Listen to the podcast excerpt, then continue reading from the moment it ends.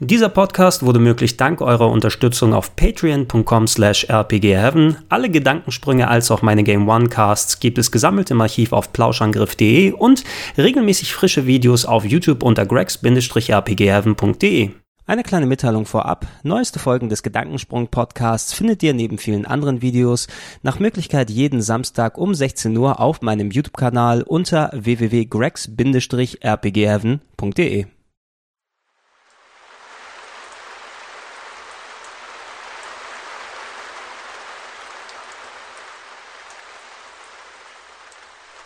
Schönen guten Tag und herzlich willkommen zu einer weiteren Ausgabe des Gedankensprungs der Nachmöglichkeit wöchentlichen Podcast hier bei www.gregs-rpgheaven.de. Das heutige Thema ist mir in den Kopf geploppt, ähm, als ich zuletzt äh, Kollege Simon dazu verhaften konnte, mit mir für Rocket Beans Let's Play uns einen alten Klassiker anzuschauen, nämlich Shenmue auf dem Dreamcast. Ich habe Shenmue, das äh, Grafik-Adventure äh, von, ja, wann war das? Vom Jahr 2000 äh, müsste es rausgekommen sein, ähm, bereits vorgestellt im Weihnachtsspecial 2012 hier bei äh, rpgheaven.de oder gregsrpgheaven.de, wo es sieben Spiele gab, äh, die es sich lohnen würde, unterm Weihnachtsbaum zu finden, auszupacken und während der Weihnachtstage zu spielen. Könnt ihr euch gerne dort informieren oder alternativ das Let's Play bei Rocket Beans Let's Play schauen. Aber mir ist eben nicht nur dieses Spiel durch den Kopf gegangen, sondern auch der Entwickler dieses Spiels und der Entwickler der Hardware, des Dreamcast, dieses, wo dieses Spiel dann drauf läuft, nämlich Sega. Ne?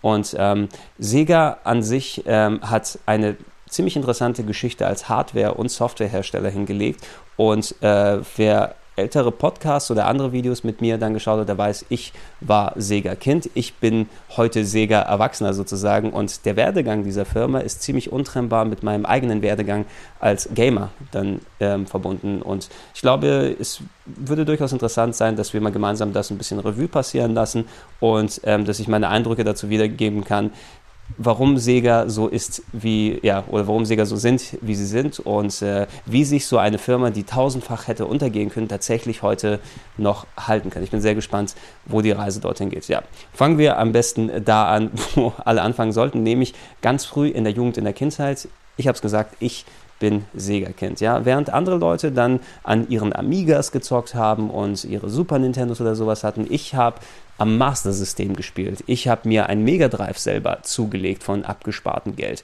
Ich konnte kaum abwarten, mir einen Saturn und einen Dreamcast zu kaufen. Ja, und ich hatte sogar ein 32X. Ja, das nennt man das nennt man Liebe zum Hersteller sozusagen. Natürlich hatte ich auch andere Systeme mittlerweile dort, aber es hat einen gewissen Grund gehabt, dass ich sehr zu Sega-Sachen tendiert bin. Einerseits, weil die die Art von Spielen gemacht haben, die ich gerne möge. Ihr könnt es vielleicht, ja, ich muss mal gucken, ob das überhaupt in meinem Regal hier sichtbar ist. Ist noch immer sehr viel Schissel vom Mega Drive, vom Master System hier vorhanden, wie Light Crusader. Oh, war ich zwar nie ein großer Fan von, habe es trotzdem behalten, aber ja, die haben einerseits sehr eigenständige Spiele gemacht, die es auf keinem anderen System gegeben hatte. Oder wenn, dann haben sie eigene Äquivalente dazu gebaut und ihren eigenen ähm, Drall drauf gegeben. Aber auch die Hardware selbst hatte ihre Besonderheiten und wirklich, ja, sie war sehr attraktiv, fast schon. Ne? Also ich habe selten dann von anderen Herstellern ähm, Hardware gesehen, die so diesen ah, heutzutage kann man das auch nicht mehr so direkt dann offen zugeben und sagen, aber die war schon ein bisschen cooler. Er hat schon ein bisschen den Coolness-Faktor verglichen mit den drögen, grauen, äh, drögen grauen Nintendo-Kisten. Ja, also diese scharfen, schwarzen, dunklen ähm, Sega-Geräte mit heißen Kurven und High-Bit, High 16-Bit, High-Definition Graphics draufgedruckt und ähm, Stereo-Ausgang für Kopfhörer direkt zur Konsole anschließen und so weiter. Also ich habe mich immer ein bisschen dadurch attraktiver oder attra Sega war ein bisschen attraktiver für mich und ich habe mich zu denen hingezogen gefühlt. Ähm, und bin auch öfters dann dran geblieben. Ja, als Sega-Kind habe ich angefangen. Ich war nicht immer so richtig wirklich interessiert ähm, am Anfang für Konsolenspiele, denn ich habe zwar angefangen über Onkel, über Familie, damals ganz, ganz, als ich klein war, die hatten ein Atari 2600 und solche Sachen wie Pac-Man, glaube ich, habe ich damals auch mitgespielt und ähm, irgendwelche Indie 500 mit Drehreglern, Circus Atari und solches gelöt. Und äh, über den Bekannten- und Freundeskreis, die hatten C64er dort, äh, in der Schule nicht unbedingt, ich glaube in der Schule hat das da noch nicht stattgefunden, also diese typischen Grabenkämpfe von da ist das Nintendo-Lager, da ist das Sega-Lager oder da ist das C64 und Amiga-Lager, das kam ja später in der Schule, aber eher durch den Familien- und Bekanntenkreis als Kind. Ist es so gewesen, dass ich ich kann, ich wusste, was ein C64 ist, ich wusste, was ein Atari 2600 ist. Ja. Und ähm, so, als ich dann so in die, ja, in die doppelzahligen Jahre gerutscht bin, so als ich dann 10, 11, 12, dann wurde so zum äh, Jahrzehntwechsel innerhalb äh, in die 90er rein, sind auch äh, parallel die Videospielzeitschriften aufgekommen. Ja, es gab ja ganz früher nur in den 80ern die Happy Computer, die hat sich mit Computer-Hardware plus mit einem gewissen Teil, einem gewissen Part der Zeitschrift, den sie Powerplay nannten, zum Raustrennen um Computerspiele gekümmert. Das habe ich gar nicht mitbekommen, dort nicht reingeschaut, obwohl ich eigentlich Computer und Game interessiert gewesen bin. Anfang der 90er kam auch die Powerplay-Zeitschrift zum Kaufen dort raus. Und ich als, als eben Interessierter in dem Genre oder in, in dem, in dem Bereich der Computer habe mir mal eine Ausgabe gekauft und war gehuckt. Ja? Da waren ja Bilder drin von fantastischen Games, von richtig coolen Sachen, ähm, von denen ich bisher noch nichts gehört habe. Da gibt es ja äh, NES und Master System und oh, in Japan kommt ein Ding raus, das heißt Mega Drive und äh, Super Nintendos und Neo Geos und die neuesten C64 und Amiga Spiele und auf dem PC kannst du eine Herkules Grafikkarte einbauen, damit du vier Farben Super Games hast und so weiter. Ich war richtig geflasht, was es da für eine Vielfalt gibt von jemandem, der eigentlich nur über C64 und Atari 2600 Bescheid wusste, dass da so eine große Welt herrscht. Ich hatte keinerlei Ahnung. Es gibt kein Internet, wo man sich hätte informieren können und ähm, ja, zu der Zeit eben dadurch, dass der äh, wenn die Schulkameraden nicht die entsprechenden Geräte hatten, hat man sich einfach gar nicht dann dorthin ausgelassen. Ne? Und ähm, da habe ich angefangen, wirklich dann so langsam ein bisschen meinen Horizont zu erweitern, was Computer- und Videospiele angeht. Und natürlich als jemand, der als Kind nicht viel mehr als 2 D-Mark pro Woche Taschengeld bekommen hat, ich konnte maximal die Zeitschriften mir so leisten, wenn die Eltern mal nicht nett waren und mir ein Spielchen geschenkt haben oder über die Verwandtschaft oder so weiter für, den, äh, für ein altes, abgewetztes Atari, was ich mir kurz in die Bude dann stellen durfte. Aber ansonsten blieb mir so das in der Zeitschrift herumlesen und das Träumen, welches System ich denn irgendwann mal haben könnte. Ein guter Kumpel von mir hatte sich damals ein NES zugelegt. Ja, ich hatte das mittlerweile, nachdem die Zeitschriften dann, ähm, ja, nachdem sie so rausgekommen waren und ich dann wirklich ähm, sehr aktiver Zeitschriftenleser dann gewesen bin, ähm, habe ich äh, ein NES schon mal im Laden gesehen. Ja, da gab es so ganz merkwürdig was, ein Gamepad zu zum draufdrücken. Wie soll das denn äh, anstatt so einem Stick funktionieren, wie der Atari es hat? Ist ja ganz, ganz merkwürdig. Aber ich, hab, ich bin damit warm geworden und konnte bei äh, diesem Kumpel dann ähm, NES-Spiele spielen. Der hatte schon eine ganz coole Sammlung dann äh, dort gehabt. Ähm, viele Hits, Castlevania, ähm, Legend of Zelda 1 und 2 mit dabei gewesen. Top Gun haben wir dort auch gespielt. Snake, Rattle and Roll, Super RC Pro ganz großartig gewesen. Ähm, aber ich konnte sozusagen meine ähm, NES, meine Nintendo-Anziehung und mein Nintendo-Pensum quasi dort abbekommen. Also hat es bedeutet ein bisschen für mich so, obwohl das NES sehr cool gewesen ist, hatte ich nicht wirklich so richtig den Appetit drauf. Und irgendwie ist mein Auge immer wieder in Richtung bei den Zeitschriften zu Sega hingeschielt. Ja? Ähm, sehr, sehr cool war es eben, als dann, wann war es hierzulande? 91, 92, 92 müsste es gewesen sein, das müsste ich wahrscheinlich nochmal nachchecken, als das Mega Drive rausgekommen ist. Ne? Und ähm, wo wir dann alle in so, äh, im Kaufhaus standen und dort einfach mit hier Kinnlade runtergeklappt, ja, und Augen weit geöffnet, so Sonic the Hedgehog und solche Sachen uns dort angucken konnten. Ah, das Mega Drive natürlich speziell für einen Jungen, der nicht viel Geld bekommen hat, sehr, sehr schweineteuer, aber ähm, ich habe es dann mir auch so dann zurechtgelegt, okay, das kannst du zumindest im ähm, Kaufhaus dir dort angucken. Es gibt aber eine Alternative, wie du auch ähm, diese coolen Sega-Sachen, die du im Kaufhaus gesehen hast, dann bei dir zu Hause hinbringen kannst. Wie gesagt, der Nintendo-Durst gestillt durch eben Kumpels und so weiter, wo ich dann dort spielen kann. Aber es gab ein Sonderangebot. Ja, es gab ein Sonderangebot, da konnte man nämlich ein Master System 2 sich zulegen, eine neue Iteration der Konsole Master System von Sega, wo ähm, zwei Spiele mit dabei waren. Einmal Alex Kidd in the Miracle World be bereits eingebaut in die Konsole, plus ein Modul von Sonic the Hedgehog der Master System Version. Ne? Und ich weiß jetzt nicht, ob es ein Geburtstagsgeschenk oder irgendwie gesammeltes Geld äh, dann gewesen ist. Da glaube ich, habe ich für die Konsole zumindest noch nicht gearbeitet. Das habe ich für die späteren dann selbst gemacht, wo ich mir schön dann Geld verdienen musste. Aber wie viel für 100 Mark, jedenfalls zu einem großen Sparpreis, hatte ich dann auf einmal irgendwann ein Master-System mit Sonic. So konnte ich mir nämlich dann so ausloten, okay, wenn du die NES-Spiele bei anderen Leuten spielen kannst, dann hol dir die Konsole, womit du diesen anderen Bereich der Videospiele, was, worüber du in die Zeitschriften gelesen hast, dann ausloten kannst und dass du ein möglichst großes Feld an Sachen bespielen kannst. Ja. Und Sega, nicht nur die Hardware war attraktiv, sondern auch die Spiele, die Sega hatte. Ich habe immer noch etliche Sachen hier im Regal drin und ähm, die wollte ich auf jeden Fall mal ausprobieren, speziell Sonic, das ich ja vom Mega Drive her erkannte, dass ich in der, im Kaufhaus gesehen habe, dort eine eigene Version zu Hause zu haben, die zwar jetzt nicht ganz qualitativ dem Mega Drive Original entsprochen hat, äh, aber ein eigenständiges Spiel war mit eigenen Level und so weiter und das echt gut umgesetzt habe. Ich habe Sonic 1 irgendwann mal so gut gekonnt auf dem Mega Drive, dass ich quasi das äh, auf dem Master System, dass ich es innerhalb von so einer halben Stunde durchspielen konnte. das hatte ich glaube ich auch mal erzählt, ähm, als solche ähm, Spielstationen mit Sonic auf dem Master System in, in, den Kaufhäusern aufgestellt waren. Ich bin manchmal hingegangen und habe einfach mal kurz das auf dem Master System 1 durchgespielt. Und das Ding war, dass man ähm, Sonic 1, äh, wenn man es durchgespielt hat, dann kommt der Abspann und man müsste Reset auf der Konsole drücken, damit man weiterspielen kann. Aber wenn ich dann am Morgen hingegangen bin und da mal eine halbe Stunde das Ding durchgespielt hat, der Abspann dort durchgelaufen ist und sich keiner von den Angestellten darum gekümmert hat, einfach mal Reset auf der Konsole ähm, zu drücken, dann konnte keiner Sonic spielen, weil ich hatte ja bis zum Abspann gespielt und ist nicht dann hingegangen und du konntest nicht manuell an die Tasten, weil das die Konsole hinter Plexiglas war.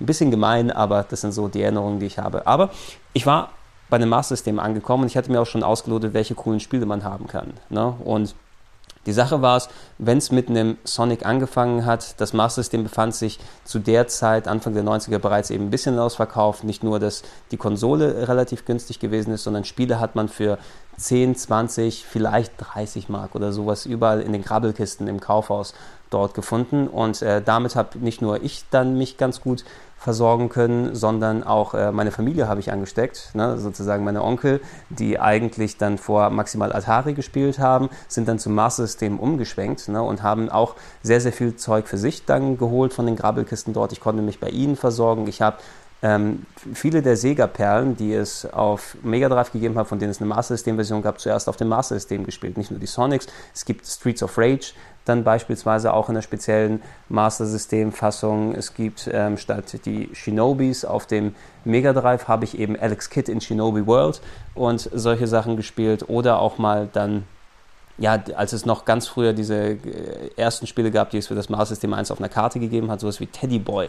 Na, ich glaube, alle meine, meine Onkel halten, halten Rekorde in Teddy Boy, weil sie es so oft dann äh, gespielt haben, plus diverse Sportspiele und so weiter. Ich konnte mich echt gut versorgen dort mit dem Master System selbst.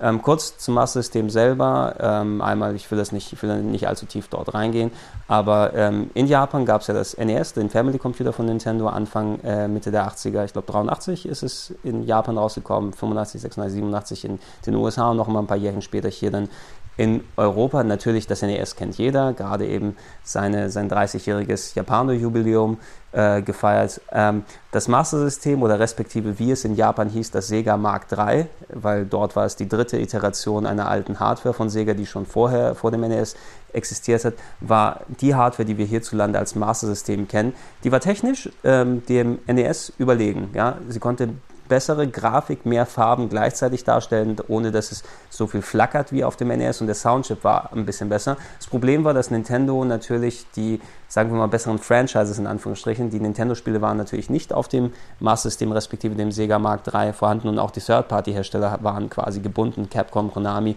und alle wichtigen haben fürs NES-Zeug rausgebracht. Sega hatte dafür eben ihre eigene Bibliothek, ihre eigenen Arcade-Spiele, die sie umgesetzt haben, die man aber auch dann im Gegenzug nicht anderswo ähm, bekommen kann. Ne? Und damit konnte sich mit dem Master System und äh, trotz der eigenen Bibliothek leider Sega nicht wirklich durchsetzen gegenüber Nintendo, weder in Japan noch den, in den USA. Ähm, ich glaube, Europa war der so der beste ähm, Verkaufsort des Master System noch gewesen und Brasilien, wo es bis vor einige Jahre das Ding noch zu kaufen gab. Ähm, Brasilien ist eh auch ein ganz, ganz großer ähm, dann ähm, Sega-Markt. Also da weiß nicht genau, was da genau passiert. Ich glaube, die hatten irgendwie spezielle äh, Vereinbarungen mit dem Hersteller Tectoy aus Brasilien, die dann eigene Varianten rausgebracht haben und Spiele dann umgebaut haben. Im Endeffekt hat es da aber bedeutet für mich, okay, ähm, das Master-System ist günstiger als viele der NES-Sachen. Du kannst dich gut mit den Spielen versorgen und kannst dir erstmal ein Feld sozusagen aufbauen an coolen Sachen. Und für mich waren es eben dann die coolen Master-System-Sachen gewesen. Der Schritt logischerweise vom Master System auf das Mega Drive ist dann auch irgendwann gekommen. Ich, mein, Master, mein Mega Drive war ein Vorführgerät bei Karstadt. Ja, das, was benutzt wurde, damit die Leute an den Spielstationen dort spielen können. Ähm, ich habe es für 50 D-Mark gekauft und als ich es gekauft habe, hatten die das Netzteil nicht mehr fürs Mega Drive gehabt und da hat mir der Kollege von Karstadt, wo ich das Vorführgerät gekauft habe, ein Netzteil vom ähm, Atari Jaguar damals mitgegeben. Das war schon Mitte der 90er, sieht man das da, ne? Äh, vom Atari Jaguar mitgegeben, sodass äh, das funktionierte merkwürdigerweise genauso am Mega Drive, aber dann hatten die kein Netzteil mehr für den Atari Jaguar. Und da ist es genau dann weitergegangen. Alle Sachen, die ich vom Master System her kannte, konnte ich endlich auf dem Mega Drive dann selber machen, ne? was gar keiner in meinem Freundes- und Bekanntenkreis hatte. Aber dadurch, dass ich das Sega-Blut sozusagen geleckt habe und dann mit meinen Streets of Rages und Sonics und whatever äh, richtig dann reinstürzen könnte, äh, konnte ich mich reinstürzen in die coole Sega Mega Drive Bibliothek. Ne? Und das Sega Mega Drive ist eben wirklich eine großartige Konsole. Ein bisschen dem Super Nintendo dann unterlegen gewesen in der Popularität sowieso. In Amerika ist das äh, Mega Drive am besten gelaufen. Aber ey, es gibt so viele Klassiker, so unzählig gutes Zeug. Und ich habe speziell, wenn ich hier in mein Regal gucke, zwar hauptsächlich die Rollenspiele als Fan behalten, aber ey, mal ein fucking Landstalker, Story of Thor, Shining Force, Shining in the Darkness, Fantasy Star, Fantasy Star 4, wonach ich meinen Internet-Nick dann jetzt hier habe. Soleil habe ich hier durchgespielt für den Channel. Ähm, das Mega Drive hat mir dann richtig, richtig, richtig viel Spaß gemacht. Ne? Ich hatte vielleicht das Glück auch, dass ich die Konsolen dann ein bisschen so zum Ende hin des Lebenszyklus bekommen habe, weil ich einerseits für die Hardware nicht so viel bezahlen musste, oder am Anfang meine Eltern zumindest, aber ähm, ich konnte mich eben recht günstig mit Spielen aus der Grabbelkiste versorgen. So Importe, Scheiß drauf, jetzt hat eh nicht funktioniert und alles, aber es ist schon ein geiles Gefühl, ne, wenn man da hingeht und für 30 D-Mark sich ein Comic Zone mitnehmen kann oder für 30 D-Mark, so viel habe ich für mein Fantasy Star 4 bezahlt. Das ist eins der besten Spiele aller Zeiten. Ja? Und wenn ich es zusammenrechne, habe ich für Mega Drive plus Fantasy Star 4 80 D-Mark bezahlt. Das sind knapp 40 Euro. Ja? Und was ich da an Spielspaß daraus bekommen habe, also wenn, du, wenn ich das gegenrechne, was ich 40 Euro für andere Spiele bezahlt habe und Hardware, das kann man auf keine Kuhhaut hier dort rechnen. Ja, und ich weiß, ähm, Nintendo hat natürlich immer den Popularitätswettbewerb letzten Endes gewonnen und ich sage ja auch nichts gegen das NES und auch nichts gegen das Super Nintendo. Fantastische Konsolen. Das Super Nintendo ist vielleicht sogar meine zweitliebste nach der PlayStation 1 Konsole dann insgesamt gewesen, einfach durch die Sachen, die da sind. Aber Sega hatte immer einen, besonderen Platz bei mir im Herzen, weil die einfach selbst ähm, so viel programmiert haben, selbst so viel eigenständige Sachen dann hatten und einfach einen anderen Teil bedient hatten und dieses gewisse rechte Coolness, ja, was Nintendo nicht hatte mit ihren grauen äh, Mäuschenkästen, ne, ähm, so cool der Game Boy, so cool das äh, Super Nintendo und so weiter gewesen ist. Sega war immer einen kleinen Tacken cooler. Ne? Und da hast du dich ein bisschen anders gefühlt beim Spielen durch. Natürlich in Richtung Mitte der 90er meine Gaming-Erziehung explodiert. Ne? Ich habe viele Zeitschriften gelesen, ich hatte viele verschiedene Hardware, mittlerweile selbst gearbeitet und mir Sachen leisten konnte, das Super Nintendo selber kaufen und so weiter. Das N64 war am Horizont, das Ultra 64 Mitte der 90er und dann war es auf einmal ein bisschen merkwürdig, weil Sega hatte ein bisschen so den Anschluss für mich verpasst mit coolen Spielen, die es quasi für mich dann, ähm, ja, Sega hatte irgendwie nicht mehr so den Dringlichkeitsfaktor bei mir, die Sega-Spiele und die Sega-Hardware. Das ist auch vielleicht ein Nebeneffekt dadurch, dass ich Sega-Hardware recht spät mir zu, zugelegt habe. Als der Saturn ra rausgekommen ist, äh, dann so Mitte, Ende der 90er, habe ich zwar im Kaufhaus ein bisschen das Ding gesehen, aber der Drang war nicht wirklich da, obwohl ich theoretisch hätte arbeiten können und nochmal ein paar Stunden mehr machen können, um mir das Ding zu leisten. Er war nicht wirklich dort gewesen. Ja? Ich habe lieber ein Jahr dann gespart und mir eine PlayStation 1 geholt, weil das Spieleangebot dort besser gewesen ist. Mich haben die Daytonas und die Virtual Fighters nicht so richtig gekickt. Wo waren denn die Sonics, wo waren die Streets of Rages und so weiter. Und der Saturn selbst, obwohl es eine coole Hardware ist, es gibt eine Handvoll Spiele, die recht geil dafür sind, habe ich später auch mir dann geholt, die Magic Knight Rares oder die ähm, Panzer Dragoon Sagas. Ähm, was habe ich denn hier im Regal? Kann ich mir noch mal kurz gucken. Oh, Dragon Force sehe ich hier. Ähm, Shining the Holy Ark und ähm, Shinobi und solche weiteren verschiedenen Sachen.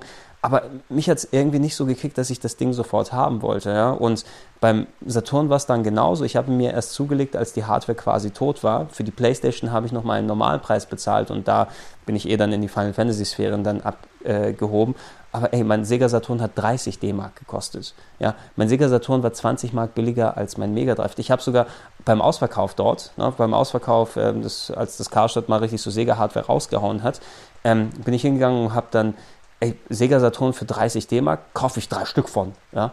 Kann ich den noch meinen Onkeln geben oder Bekannten und so weiter. Oh, ein Mega-CD. Ey, ich weiß zwar nicht, was für Spiele ich für das Mega-CD spielen soll, aber 20 Mark.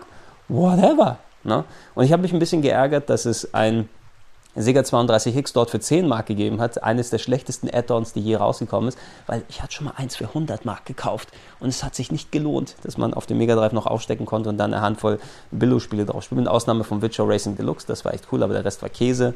Ähm, Knuckles Chaotix, ah, ganz, ganz schlechter Sonic-Ableger, aber ähm, erst dann hat es sich für mich gelohnt, einen Sega Saturn zu holen. Ne? Und dann habe ich lieber Geld in die Handvoll Spiele investiert, die dann teuer gewesen sind. Aber ab da hatte so ein bisschen der Drang gefehlt und der Sega-Glanz ist dann auch weg gewesen. Der ist wieder zurückgekommen mit dem Dreamcast, ne, wo Sega nochmal für mich attraktiver geworden ist, weil da hat die Zeitschriften haben den Dreamcast auch richtig hochgehypt und hey, der Dreamcast ist vielleicht auch insgesamt die beste Konsole von Sega gewesen, weil einerseits die Technik hatte keinen Vergleich anderswo. Ja?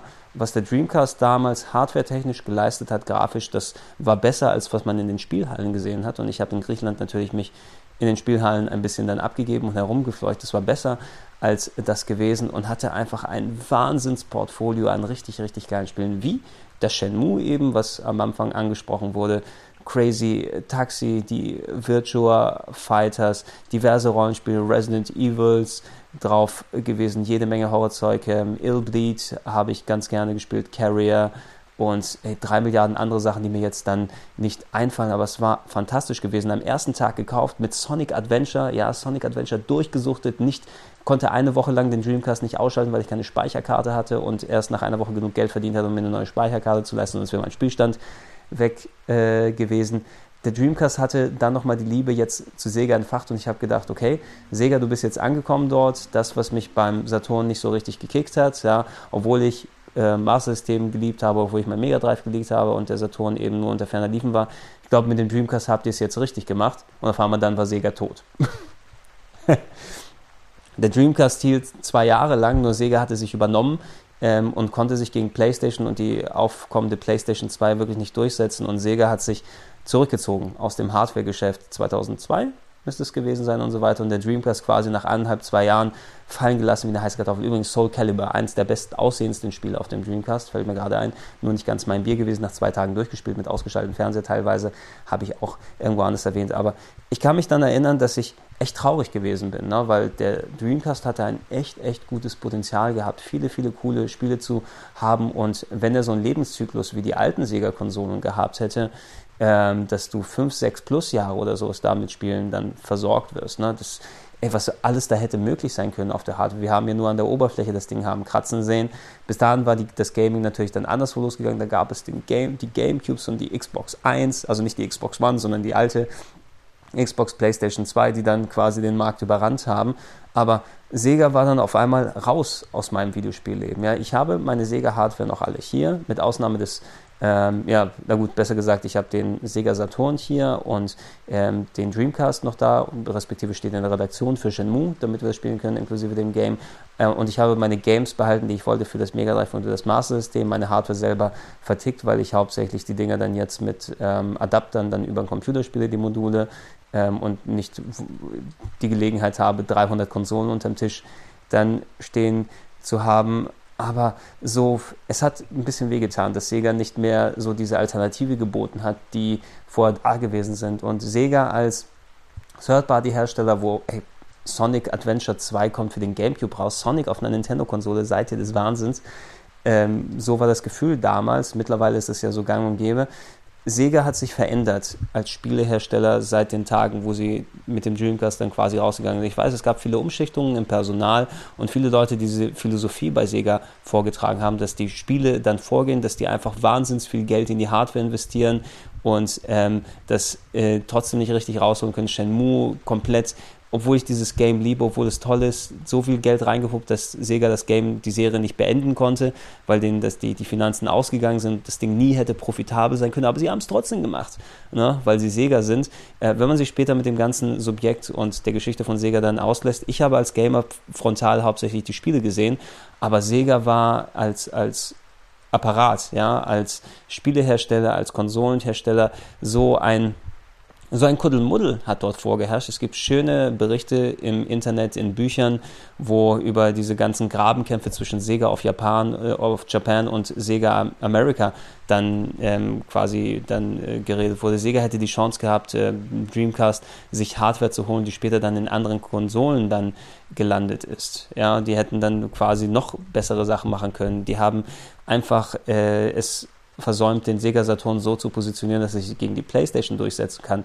Wenn die ein bisschen sich nicht so viel gekabbelt hätten backstage bei Sega und mehr sich darauf konzentriert hätten, Marketing und Hardware so zusammenzustauchen, dass das wirklich konsequent funktioniert. Ähm, das Mega Drive hätte keine äh, zwei Add-ons gebraucht mit dem Mega CD und dem Sega 32X, ne, sondern lieber äh, Geld investieren und vernünftigen Saturn draus bauen, der nicht gegen die PlayStation dann abkackt. Es hätte ein bisschen anders sein können. Ne? Und das ist traurig, das nochmal in der Retrospektive zu sehen, dass diese interne Kabelei dafür gesorgt hat, dass Sega nicht mehr das Sega ist, was ich so kenne. Ich habe seit dem Ende des Streamcasts natürlich angefangen mit dieser Arbeit, mit äh, Redaktion, redaktioneller Arbeit in Richtung Videospiele und TV und so weiter und da natürlich auch viel mit Sega-Sachen zu tun gehabt. Yakuza ist immer noch eine meiner Lieblingsserien, was so ein bisschen diesen alten Sega-Glanz im neuen Umfeld noch dann zusammen hat. Aber Sega hat an sich ähm, viel eben vom, vom als, als Third-Party-Hersteller viel von dem Konsolenhersteller-Glanz verloren. Sie bemühen sich kaum noch ihre alteingesessenen Serien wie die Shining-Sachen, wie Streets of Rage und so weiter. Selbst ein Game, was mir nicht gefällt, aber viele Leute würden sich über Skies of Arcadia da nochmal freuen, wenn da was kommt, wurde einfach komplett fallen gelassen. Ja, es wurden mehr Studios gekauft, die westliche Titel entwickeln, die zumindest wo ich persönlich kein Interesse habe. Ich weiß, die sind bestimmt alles cool, diese Total War Strategiespiele auf dem PC, aber ich habe dann lieber sowas wie Yakuza oder Valkyria Chronicles, übrigens auch ein Spiel, was die alte Sega-Flagge hochhält. Ähm, und da hätte ich lieber mal ein bisschen anderes Zeug, was, was über den Tellerrand hinausschaut ähm, und ähm, ja, bis auf so kleine Momente, wo wieder so das alte Sega-Gefühl hochkehrt, wenn ich viel Geld für ein Yakuza 5 dann Import ausgebe und dann mich drüber freue, so einen Scheiß dann zu spielen, ist leider nicht mehr so drin vorhanden. Kürzlich hat Sega ihre ähm, europäische Niederlassung dann aufgegeben und das ist auch nochmal quasi ein Schritt dann gewesen, zumindest, dass man als, als Gamer ein bisschen mit diesem Sega-Mythos dann abschließen kann. Ne? Ähm, die Märkte geben es irgendwie nicht mehr her, dass Sega wirklich eine europäische Abteilung hat, die sich um diese ganzen Belange kümmert, die hier Spiele rausbringen, sondern es wird alles zentral über eine Schnittstelle irgendwie abgefertigt und dann gemacht. Und ja, das ist so ein bisschen so der letzte Sargnagel oder sowas in der alten Sega-Nostalgie dort gewesen. Ich habe immer noch viel Spaß mit den alten Sega-Sachen. Ich werde weiterhin sehr viel Sega hier auf dem YouTube-Kanal dann dort mit dabei haben. Aber wenn ich daran denke, was für Schnittpunkte Sega mit meiner Gamer-Laufbahn hatte und ähm, den Weg, den Sega als Spielehersteller und Konsolenhersteller gegangen ist, da kann ich einfach nur ein bisschen traurig sein oder so eine kleine Träne im Knopfloch doch dort haben.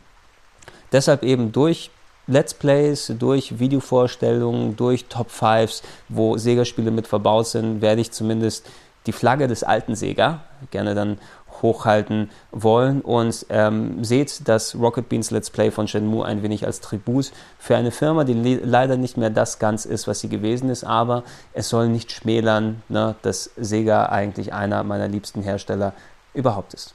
Okay, das soll es für diese Eloge für Sega und Dreamcast und Master System und Mega Drive und alle anderen Systeme sein. Ich war der Gregor, das war der Gedankensprung. Bis zum nächsten Mal sage ich ciao, ciao und bye bye. Bis dann.